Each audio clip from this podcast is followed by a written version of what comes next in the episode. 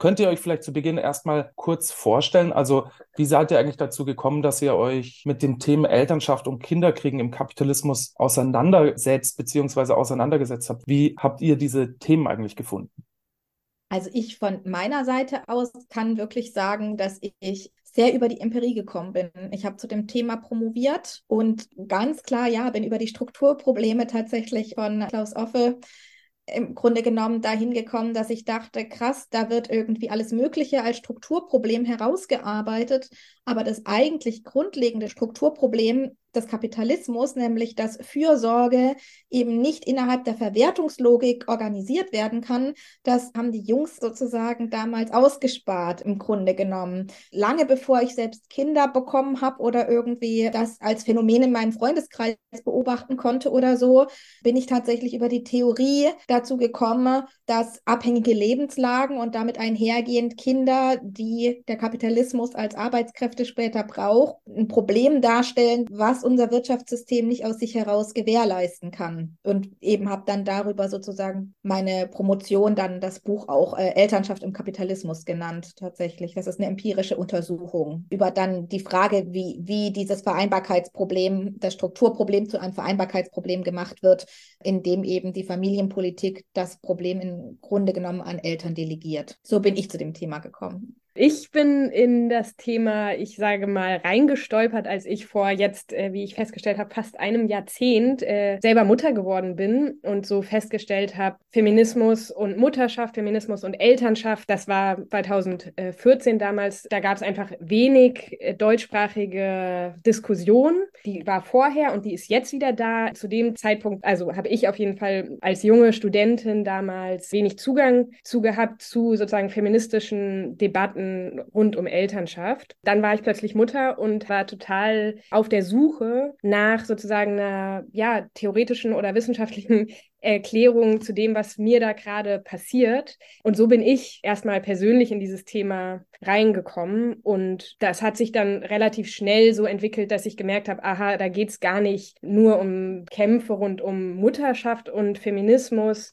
sondern es ist ein sehr viel breiteres Thema und das eingebettet ist in genau die Problematiken, die Lisa gerade beschrieben hat. Dann war ich als Mutter sozusagen schnell konfrontiert mit der Elternschaft im Kapitalismus. Ja, und arbeite heute auch wissenschaftlich dazu. Also ich promoviere zu Geschlechterverhältnissen in Stiefkonstellationen, weil mich interessiert, was passiert eigentlich mit Geschlechterverhältnissen mit Blick auf Care-Arbeit in Familienkonstellationen, die nicht nur kleinfamiliär, sondern sozusagen in hm. erweiterten Familienkonstellationen organisiert sind und habe aber für mich auch gemerkt, so dieser wissenschaftliche Bezug ist sozusagen nur eine Perspektive darauf und habe in dem Zuge eine Ausbildung zur systemischen Therapeutin gemacht, weil ich das so dieses Wertvolle und Spannende an dem Thema Familie und Elternschaft finde, dass es so, so hochpolitisch ist und gleichzeitig so hochgradig alltagsrelevant. Also dass sozusagen alle mehr oder weniger strugglen mit den Themen von Elternsein im Kapitalismus. Und das bedeutet eben für viele mehr Hürden, für andere weniger. Aber es ist eben auch was zutiefst Persönliches.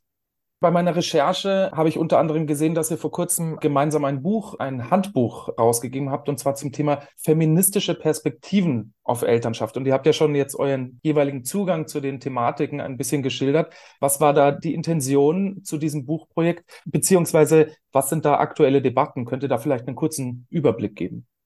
Also gut, ich habe mit diesem Buchprojekt gestartet, tatsächlich aus der Intention heraus, dass es in der Wissenschaft tatsächlich durchaus so war, dass das Thema an unterschiedlichen Stellen aufgefloppt ist, aber sozusagen es wenig gebündelt war. Es war eine Zeit, in der insbesondere auch in der Populärwissenschaft irgendwie so Bücher rauskamen, wie das Buch Nicht nur Mütter waren schwanger zum Beispiel oder Kinderkriegen oder The Mothers and the Papas, also Texte, die aus einer Selbstbeschreibung Elternschaft thematisieren von einer linken Seite aus, aber trotzdem sozusagen selbstbeschreibend sind. Also Texte, die zwar im universitären Kontext diskutiert wurden, aber dennoch ja eben keine wissenschaftlichen Texte waren.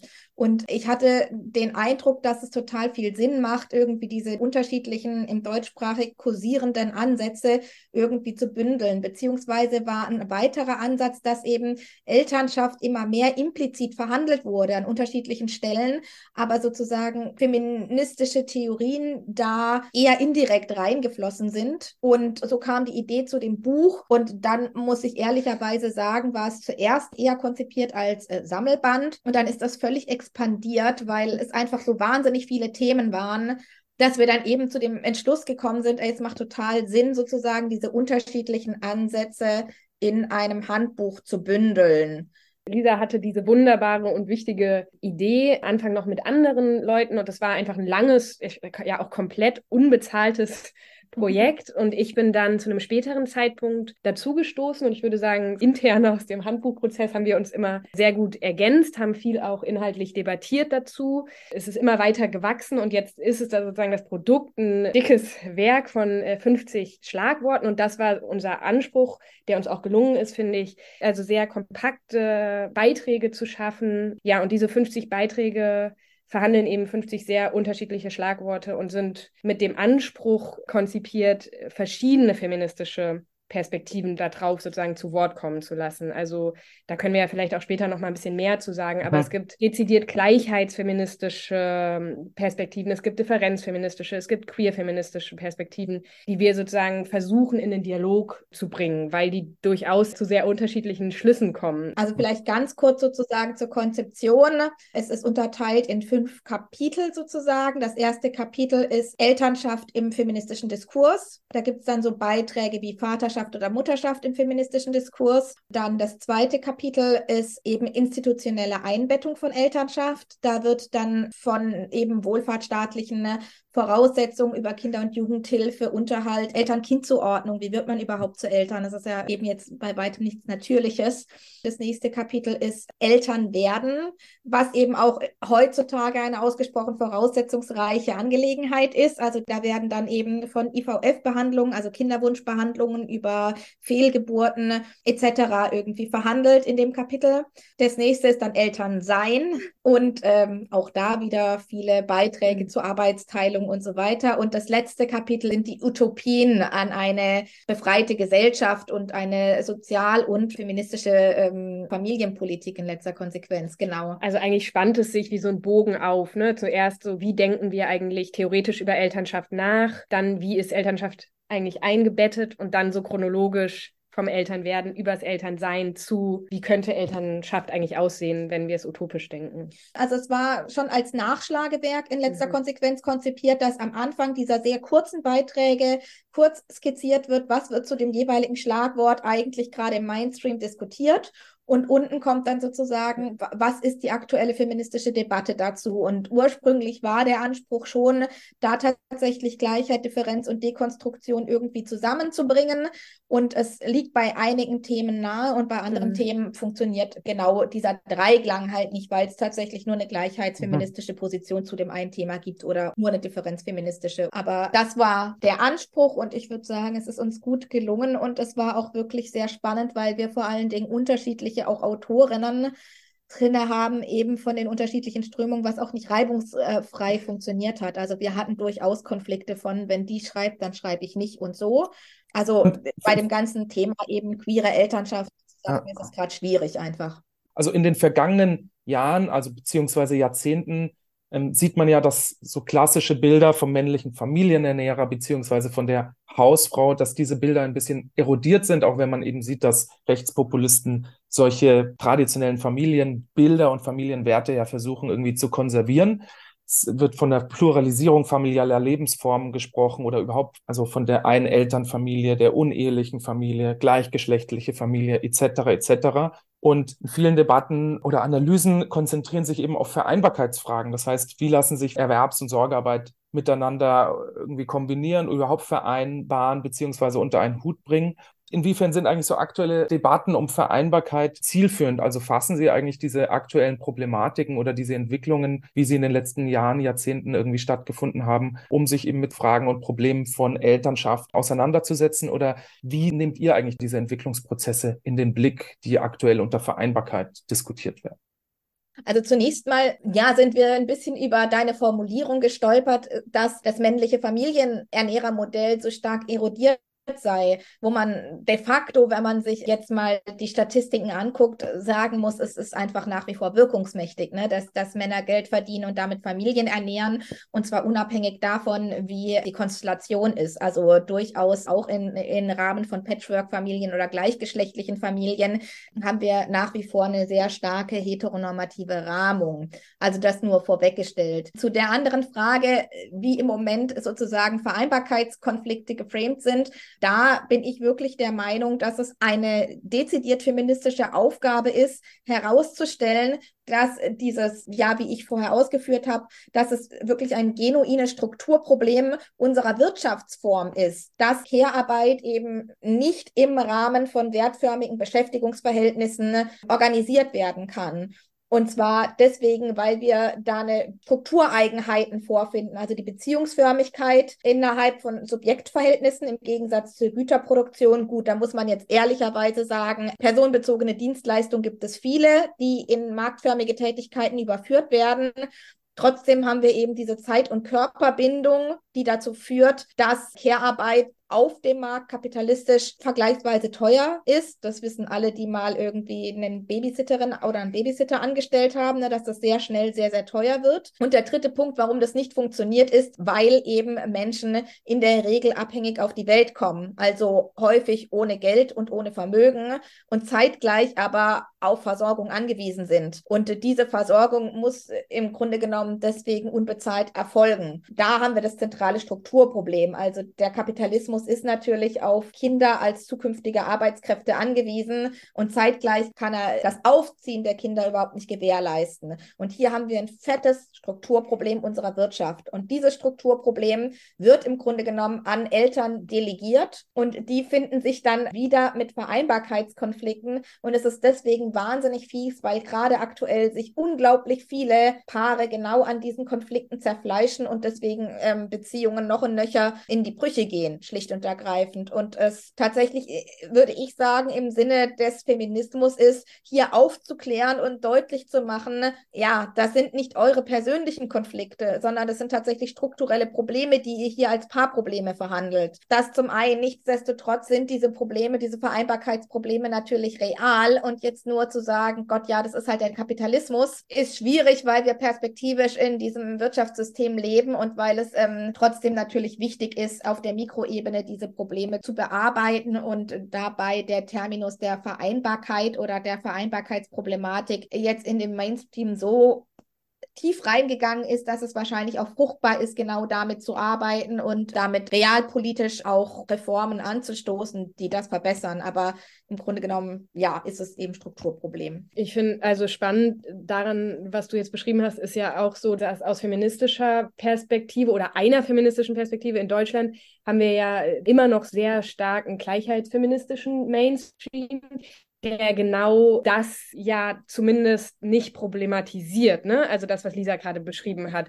Also aus einer Geschichte heraus, wo es ganz viel darum ging, Frauen, wenn wir jetzt ähm, binär argumentieren, Frauen möglichst gleichzustellen mit Männern und sie möglichst ähnlich zu machen, diesem männlichen autonomen Subjekt. Das führt genau dahin, dass Care-Arbeit außen vor bleibt oder wegretuschiert wird, um möglichst nah an diese männliche Norm heranzukommen. Und das ist was, was sich, würde ich sagen, in der deutschsprachigen feministischen Debatte zum Glück ändert. Also, dass neben gleichheitsfeministischen Argumentationen auch mehr und mehr andere feministische Argumentationen und eben gerade gerade diese Sichtbarmachung von Care mehr Platz ähm, bekommt. Aber ja, ich würde sagen, da sind viele gleichheitsfeministische äh, Debatten so reingecrashed in, diese, in dieses Problem. Um jetzt nicht so unsichtbar zu machen, dass es also marxistische und materialistische äh, Debatten ja durchaus auch schon gab in den letzten Jahrzehnten, aber die waren einfach nicht so laut also sie waren nicht so mainstreamfähig und ich habe so den Eindruck, dass sich das wieder ändert. Es wird wieder salonfähiger, auch grundlegend genau diese Strukturprobleme in Frage zu stellen. Das war ja auch ein Anliegen von unserem Handbuch sozusagen Elternschaft in dieser Problematik der kapitalistischen Gesellschaftsorganisation anzugucken und zu problematisieren und eben nicht mehr so sehr dahin zu gucken, wie jetzt Frauen möglichst mehr in die Erwerbstätigkeit kommen können, um dann vor Doppelbelastung zusammen zu brechen. Also ihr habt jetzt ja schon angesprochen, dass Fragen und Probleme in Bezug auf Elternschaft und Kinderkriegen im Kontext feministischer Debatten wieder so einen eher Aufwind erhalten haben oder neu verhandelt werden. Könnt ihr vielleicht ein bisschen Einblick geben, was für Schnittmengen oder vielleicht auch Konfliktlinien dazu anderen beziehungsweise älteren feministischen Strömungen, Ansätzen sich dabei beobachten lassen? Also was hat sich da dann eigentlich getan in der feministischen Debatte? Ihr hattet es schon jetzt ein bisschen skizziert, aber vielleicht könnt ihr das noch ein bisschen näher ausführen naja, man kann vielleicht sagen, dass der europäische Feminismus oder insbesondere auch der deutsche Feminismus, also dass hierzulande tatsächlich, würde ich sagen, der Gleichheitsfeminismus einfach immer der tonangebende Feminismus war. Und so, ja, Gleichheitsautorinnen wie Simone de Beauvoir schon früh damit begonnen haben, Mutterschaft in letzter Konsequenz als Fallstrick auf dem Weg der Emanzipation der Frau zu deklassieren. Ne? Und sozusagen das immer so als Warnschild hingestellt wurde. Also bezeichnet irgendwie Mutterschaft als Sklaverei oder Sulamit Firestone. Also haut in genau die gleiche Kerbe. Und tatsächlich ist das schon, wir hatten auch für dieses Handbuch irgendwie Veranstaltungen mit älteren Feministinnen aus Süddeutschland, also beim Tübinger Institut für Gleichstellung, wo genau das rausgekommen ist, wo die gesagt haben, ja klar, wir hatten damals unser autonomes Frauenzentrum und das war genau neben irgendwie einem Kinderladen, aber mit den Müttern wollten wir nichts zu tun haben, weil die hielten wir halt irgendwie für nicht emanzipiert genug. Und ich denke, das ist tatsächlich so sehr bezeichnend für die deutsche Debatte, damit einhergehend, dass sich die gesamte feministische Debatte in Deutschland eben immer also stark abgrenzt von Mutterschaft und Kinderkriegen als irgendwie was, ja, ich sag mal tatsächlich ein bisschen schmutziges auch. Also äh, für Abtreibung darf man sein, aber für das Recht auf Kinder zu haben sozusagen, da wird man ganz schräg angeguckt, da wird man sehr schnell auch in eine rechte Ecke gestellt. Und was im Moment tatsächlich ein bisschen sich der Zeitgeist geändert hat, ist, dass ich sagen würde, auf der einen Seite, dass Kinderkriegen ein sehr hohes Gut geworden ist darüber, dass eben diese Generation in Aufklärungsarbeit etc. sehr gut war, sodass in unserer Generation sehr viele Frauen sehr spät überhaupt auf die Idee kamen und man muss sagen, nicht nur Frauen, sondern Männer auch, das betrifft beide Seiten und darüber eben Fehlgeburten als auch unerfüllte Kinderwünsche gerade ein sehr, sehr großes Thema sind und eben das Aufploppen von Reproduktionsmedizin damit einhergehend. Und damit gepaart, damit, dass eben auch immer mehr queere andere Menschen Eltern werden wollen, für die es auch nicht immer ganz einfach ist, führt irgendwie dazu, dass tatsächlich gerade Elternschaft aufgeladen ist als großes Wunschobjekt, ne? als Ideal, wo viele Menschen hinwollen, ohne dass sie das direkt können. Und das kombiniert sich tatsächlich interessanterweise ganz gut mit einer Theorie, die aus den USA kommt, des Black Feminism, wo eben tatsächlich dafür gekämpft wird, Kinder kriegen zu dürfen und jenseits von rassistischer Polizeigewalt auch aufziehen zu dürfen. Also da treffen sich sozusagen so zwei ganz unterschiedliche Strömungen, die dazu führen, dass jetzt so peu à peu auch in Deutschland die Debatte ganz anders geführt wird. Und dieser Punkt von äh, emanzipiert ist, wer autonom ist, so ein bisschen gebrochen wird und gefragt wird, ey, ist dieses autonome Subjekt eigentlich tatsächlich wirklich das, was wir wollen? Ist das erstrebenswert oder entsteht Freiheit nicht viel mehr eben durch Beziehungen, die wir eingehen und eben die wir auch im Rahmen von Sorgebeziehungen miteinander eingehen? Und ich würde sagen, das ist einmal sozusagen ein Resultat aus marxistisch-materialistischen feministischen Perspektiven, die so diese kapitalistische Grundordnung in Frage stellen also dass wir jetzt zunehmend über reproduktive Gerechtigkeit im weiteren Sinne sprechen, ist eben nicht zuletzt auch ein Verdienst von queeren Bewegungen, von marginalisierten Bewegungen, von kommend von schwarzen Feministinnen aus den USA, ne, wie du gesagt hast. Und langsam werden das sichtbare, hörbare Perspektiven im deutschsprachigen Diskurs. Also die USA ist da ähm, ja schon viel länger, viel weiter in der feministischen Debatte.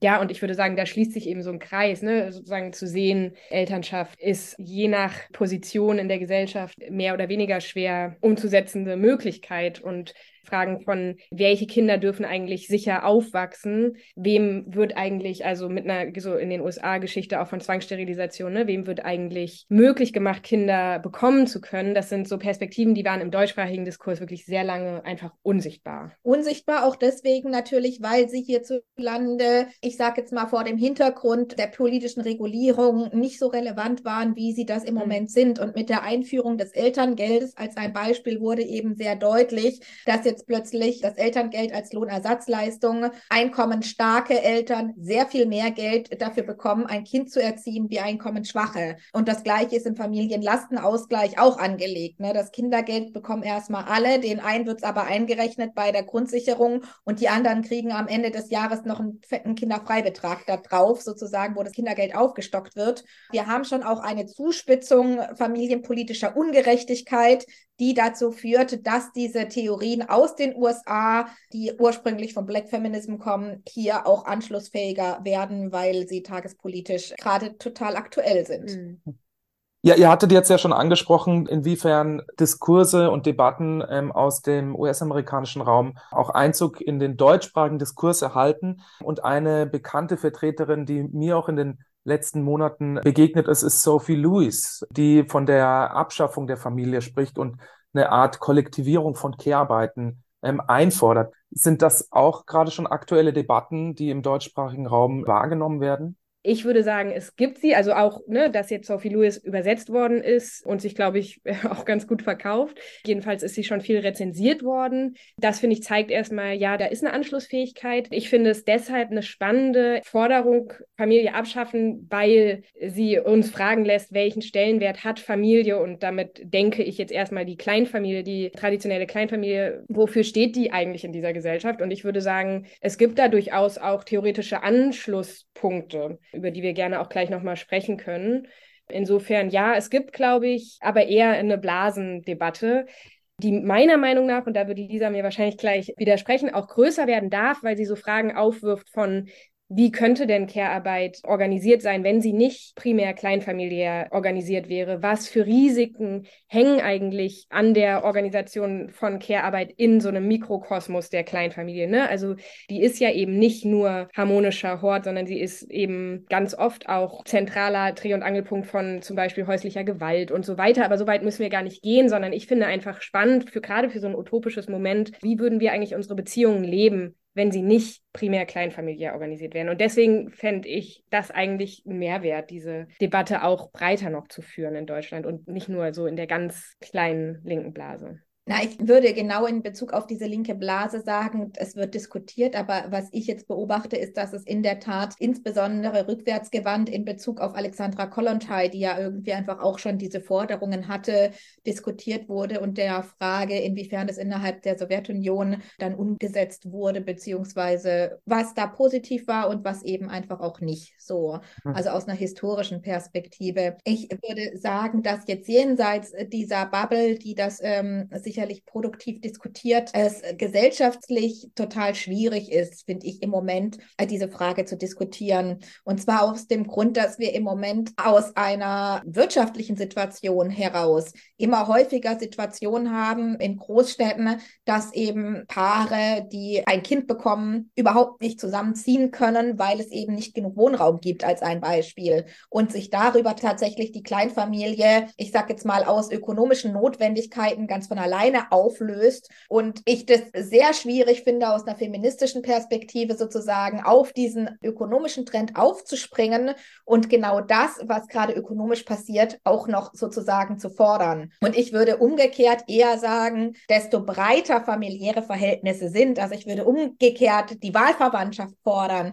Ich würde sagen, desto mehr Familie, umso besser. Also in Seminaren beschreibe ich es gerne irgendwie von zu zweiten Kind aufzuziehen, ist auf jeden jeden Fall besser als alleine. Und in der WG ein Kind aufzuziehen, ist auf jeden Fall besser als als Paar. Und in der Kommune ein Kind großzuziehen, ist in jedem Fall besser als nur in der WG. Also desto mehr Personen sozusagen involviert sind an dem Aufziehen von Kindern. Und es wird ja gesagt, man braucht ein ganzes Dorf. Und ich würde sagen, genau da müssen wir eigentlich hin. Und ich würde sagen, diese Propaganda von die Familie abschaffen kommt im Moment gerade so ein bisschen für mich daher, wie das Pferd falsch rum aufzusäumen. Also so sozusagen zuerst die Familie aufzulösen, bevor wir überhaupt irgendeine Alternativstruktur haben. Und es ist de facto gerade das, was vielen Leuten einfach das klitzekleine bisschen, was ihnen noch verbleibt an sozialer Beziehung, ist die Familie. Deswegen finde ich es tagespolitisch total schwierig, als Feministin diese amerikanische Debatte aufzugreifen. Ich finde das spannend, um das nochmal so ins Konkrete zu holen. Das Beispiel der WG, finde ich, macht es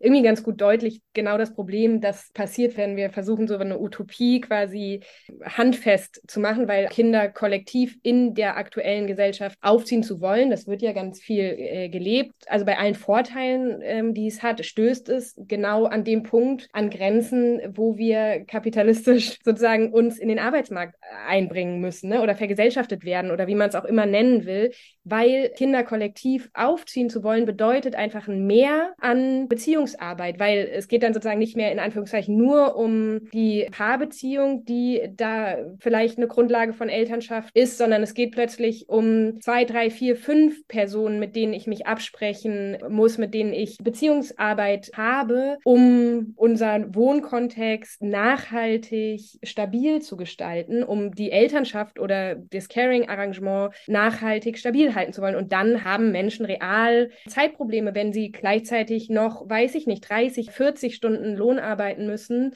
um die Miete des WG-Zimmers zahlen zu können. So, und da finde ich, wird es total gut, dieser Spagat oder diese Unmöglichkeit auch, die wir schon mehrmals beschrieben haben, wird da sehr gut deutlich. Und zum Beispiel der Sammelband Linksleben mit Kindern, der zeigt das total gut auf. Also da sind sehr viele Erfahrungsberichte, die genau diese Zerreibungspunkte aufzeigen. Und nichtsdestotrotz, ne, ich würde deinem mehr Menschen für Kinder auf sehr, sehr vielen Ebenen zustimmen. Nur macht es halt deutlich, wie begrenzt die Ressourcen sind aufgrund der Gesellschaftsform, in der wir leben.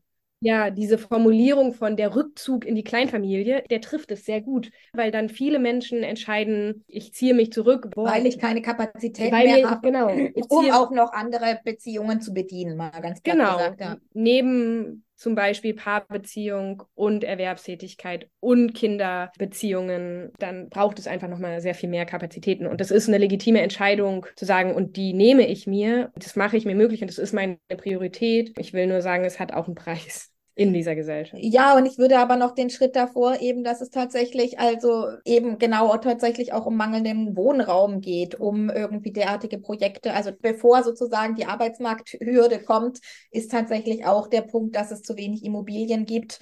Innerhalb der Großstädte muss man sagen, wahrscheinlich woanders, aber eben also tatsächlich auch die Preise so hoch sind, dass es nicht mehr so einfach zu verwirklichen ist, wie das zu anderen Zeiten der Fall war. Also einfach zusammenzuziehen und zu gucken, dass man Herarbeit kollektiv organisiert. Ja, und so werden die Städte auch nicht gebaut. Ne? Also ich will noch mal noch hinzufügen, neben dem ökonomischen Aspekt von unbezahlbarem Wohnraum wird auch am Städtebau sehr deutlich, für wen da eigentlich gebaut wird. Und das ist für Paarkonstellationen mit ein bis zwei Kindern, äh, wenn überhaupt. Single-Wohnungen sind viel öfter, die zugänglich sind.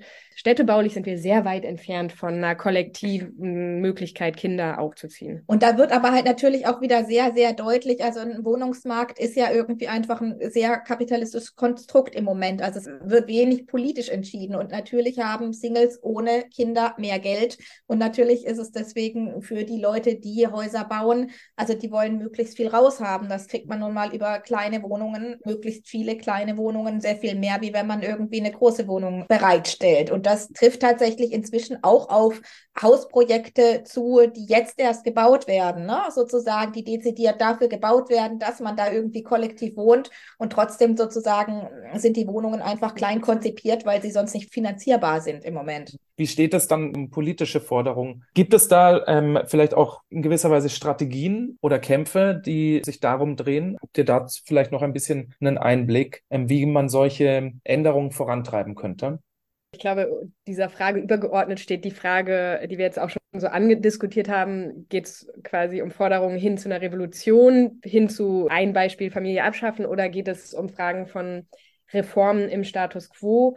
Und da haben wir schon verschiedenste Varianten diskutiert. Und gerade bei Reformen ist es spannend, auf den Koalitionsvertrag zu gucken, weil der sich mit mehr Fortschritt wagen sehr viel fortschrittliche Projekte auf die Fahne geschrieben hat und die jetzt gerade so allesamt, würde ich sagen, mit so einem ja realpolitischen Clash erleben. In Deutschland ist die Kindergrundsicherung dafür gerade ein sehr gutes Beispiel, wo einfach deutlich wird, das ist ein sehr wichtiges Projekt, gerade aus der Perspektive sozialer Ungleichheit und das Geld wird einfach quasi auf den letzten Euro weggekürzt. Genau, deswegen würde ich da erstmal ansetzen und sagen, wir brauchen erstmal eine Regierung, die familienpolitische Leistungen und Vorhaben umsetzt, die diesen kleinen Menschen so zugutekommt, dass sie erstmal alle mit einer gleichen Chance ins Leben starten. Das erstmal so ganz grundlegend gesprochen. Genau an dem Punkt kann man vielleicht sogar schon direkt also darauf aufmerksam machen, dass wir genau, also Alicia und ich als sozusagen Folgeprojekt dieses Buches gerade in einer Policy Paper Reihe stehen, die eben Handlungsempfehlungen gibt an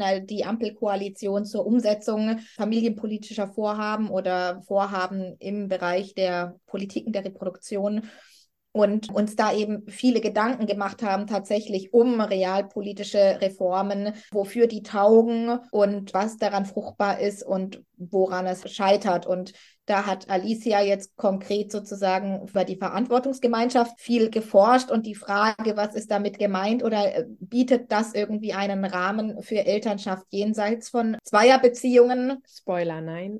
Spoiler, nein, äh, in keinster Weise. Und ich habe ein Papier eben rausgegeben, zum einen zur Kindergrundsicherung und zum anderen zu der Frage des Elterngeldes. Und da haben wir tatsächlich sehr lange, ich auch schon ähm, vorab mit Studierenden dran rumdiskutiert, weil man ja ehrlicherweise sagen muss, dass das Elterngeld mit seiner Einführung durchaus einen gleichstellungspolitischen Fortschritt gebracht hat, zeitgleich aber sozial fürchterlich ungerecht ist, eben weil es als Lohnersatzleistung eben genau denen Geld gibt, die ohnehin schon Geld verdienen, beziehungsweise ja Geld auch ansparen konnten und haben irgendwie sehr lange diskutiert, ob das tatsächlich einander die beiden Sachen soziale Ungleichheit versus Geschlechtergerechtigkeit einander so stark ausschließen oder ob man das irgendwie zusammenbringen könnte, hatten dann die Überlegung, dass man eben nicht mehr das Individualeinkommen nimmt als Bemessungsgrundlage, sondern vielleicht ähm, das Haushaltseinkommen und sind dann davon aber tatsächlich weggekommen und haben gesagt, ja, warum eigentlich sozusagen das Familieneinkommen, warum nicht einfach das gesellschaftliche Durchschnittseinkommen als Grundlage nehmen? Und davon ausgehend war eben die Frage, okay, wie hoch sollte der Prozentsatz sein? Und da hatten wir dann auch die Überlegung, ja, warum sollte es überhaupt ein Prozentsatz sein? Warum ist nicht einfach irgendwie Fürsorgearbeit genauso viel wert ähm, wie Lohnarbeit? Und warum sollte nicht jeder als Elterngeld, also jede Person, die dazu berechtigt ist, da, da sind wir wieder bei den Voraussetzungen, wer mhm. sind eigentlich Eltern mhm. eines Kindes, aber sozusagen vor dem Hintergrund unserer aktuellen Regelungen Eltern die Möglichkeit haben, eben einen vollen Lohnausgleich im, in der Höhe des durchschnittlichen Einkommens in Deutschland zu bekommen. Und weil das durchschnittliche Einkommen in Deutschland aber wahnsinnig hoch ist, nämlich bei 4000 Euro, haben wir uns dann dazu ähm, durchgerungen, auf den Median zu gehen. Und das wären 2000 Euro für jede Person irgendwie, die ein Kind bekommt. Und jetzt müssten wir irgendwie sozusagen oder für alle Eltern ähm, jetzt müssen wir jetzt nur noch irgendwie diskutieren, wie man das aufteilt und wie lange das Elterngeld dann bezogen werden kann. Aber wir sind gerade viel damit beschäftigt. Das ist nur ein Beispiel an so sehr realpolitischen ja, Leistungen oder familienpolitischen äh, der Gesetzgebung rumzufeilen, wie man die umändern könnte oder was passieren müsste, damit das irgendwie sozial gerecht ausgestaltet wird, zum einen und zum anderen gleichstellungspolitische Effekte erzielt. Das ist eines unserer aktuellen Projekte. Und den Bogen nochmal zu der Frage, welche Forderungen. Du hast es schon angedeutet mit der Verantwortungsgemeinschaft. Das ist so ein Beispiel fürs deutsche Recht. Das wurde so groß angekündigt in der ähm, Ampelkoalition, dass damit jetzt Care-Arbeit quasi größer und breiter und weg von der Kleinfamilie und so. Und wenn man sich es aber genauer anguckt, rüttelt diese Verantwortungsgemeinschaft am Sorgerecht zum Beispiel gar nicht. Und das Sorgerecht, und das schließt so ein bisschen den Bogen zu deiner Einstiegsfrage, das Sorgerecht ähm, rüttelt aktuell auch kein bisschen an dieser Mutter-Vater-heteronormativen Konstellation, weil das ist sozusagen immer noch die Norm und hinter den Kulissen ist viel passiert, aber es gibt immer noch keine Rechtssicherheit für lesbische Eltern. Es gibt für schwule Väter ist weit und breit keine Rechtssicherheit in Sicht, für mehr Elternkonstellationen sowieso nicht und daran wird auch diese Verantwortungsgemeinschaft nichts ändern. Plus sie betrifft eben auch nur Menschen, die einen sicheren Aufenthaltsstatus haben. Ne? Und da sind dann so Fragen dran gekoppelt, ja, für wen ist eigentlich Verantwortungsübernahme rechtlich sicher möglich und äh, wer ist eigentlich von dieser Verantwortungsgemeinschaft, wie sie so schön geframed wird, auch ausgeschlossen. Also ich sage das so ein bisschen polemisch, weil ich glaube, gerade im Recht ist total viel möglich. Da gibt es viele Vorschläge und da ist wenig passiert jetzt in dieser Legislaturperiode bisher. Und deswegen würde ich bei der Frage nach Forderungen auch immer realpolitisch sozusagen dahingehend argumentieren, dass da einfach ein Handlungsspielraum noch ungenutzt ist, der dringend genutzt werden sollte. Und nochmal so ein bisschen größer gedacht, gibt es ja total äh, viele Ansätze, wie Elternschaft im Kapitalismus weg vom Kapitalismus gedacht werden kann und gelebt werden kann. Und ich finde zum Beispiel der, also um mal ein bisschen konkreter zu werden, der Verein Wirtschaft ist Care, der macht genau das, indem er sagt, wir brauchen eine Wirtschaft, die sich eben um die Care-Arbeit zentriert und von dieser Grundlage ausgehend können wir anfangen zu wirtschaften. Also wir brauchen erstmal eine Anerkennung, dass es Care-Arbeit der Dreh- und Angelpunkt von allem ist. So, weil wir könnten nicht wirtschaften ohne Care-Arbeit. Es gibt äh, die 4 in 1 Perspektive von Frigga Haug, die sich anguckt, wie könnte das denn eigentlich aussehen, wenn wir nicht den Großteil unseres Tages mit Erwerbstätigkeit füllen, sondern wenn wir den Tag vierteln und mit verschiedenen zwischenmenschlichen Bedürfnissen füllen. Es gibt Gabriele Winker mit der Care-Revolution und einem sehr großen Netzwerk mit spannenden Ansätzen. Also das Potenzial ist da. Und wir haben vorhin die reproduktive Gerechtigkeit als eine Bewegung genannt, die aus den USA kommt. Da passiert gerade auch total viel mit wichtigen Ideen und wegweisenden Ansätzen. Gibt es noch andere weitere Projekte, Bücher oder Forschung, an denen ihr, die ihr also, habt oder wo ihr Einblicke geben könnt oder auch wollt? Manches ist ja noch mhm. nicht so spruchreif. Ja, also genau die Policy Paper Reihe, die haben wir zusammen mit dem Gunda Werner Institut der Heinrich Böll Stiftung ähm, sind diese Policy Paper entstanden und die mündet gerade auch in einer Veranstaltungsreihe, das sozusagen als Grundlage nehmen, um darüber mit verschiedene Menschen zu diskutieren. Und wir sind beide organisiert in dem Netzwerk Politiken der Reproduktion, NachwuchswissenschaftlerInnen-Netzwerk, wo auch diese Policy Paper darauf äh, entstanden sind. Und ich glaube, da werden noch mehr spannende Projekte entstehen. Ja, und mit einer Nachfolge von diesem oder einer Weiterentwicklung, einem zweiten Band, würde ich sagen, von unserem Handbuch liebäugeln wir durchaus. Wir liebäugeln sehr konkret, aber uns fehlt im Moment tatsächlich schlicht und ergreifend das Geld und die Zeit und daran arbeiten wir, beides in irgendeiner Art und Weise organisieren zu können.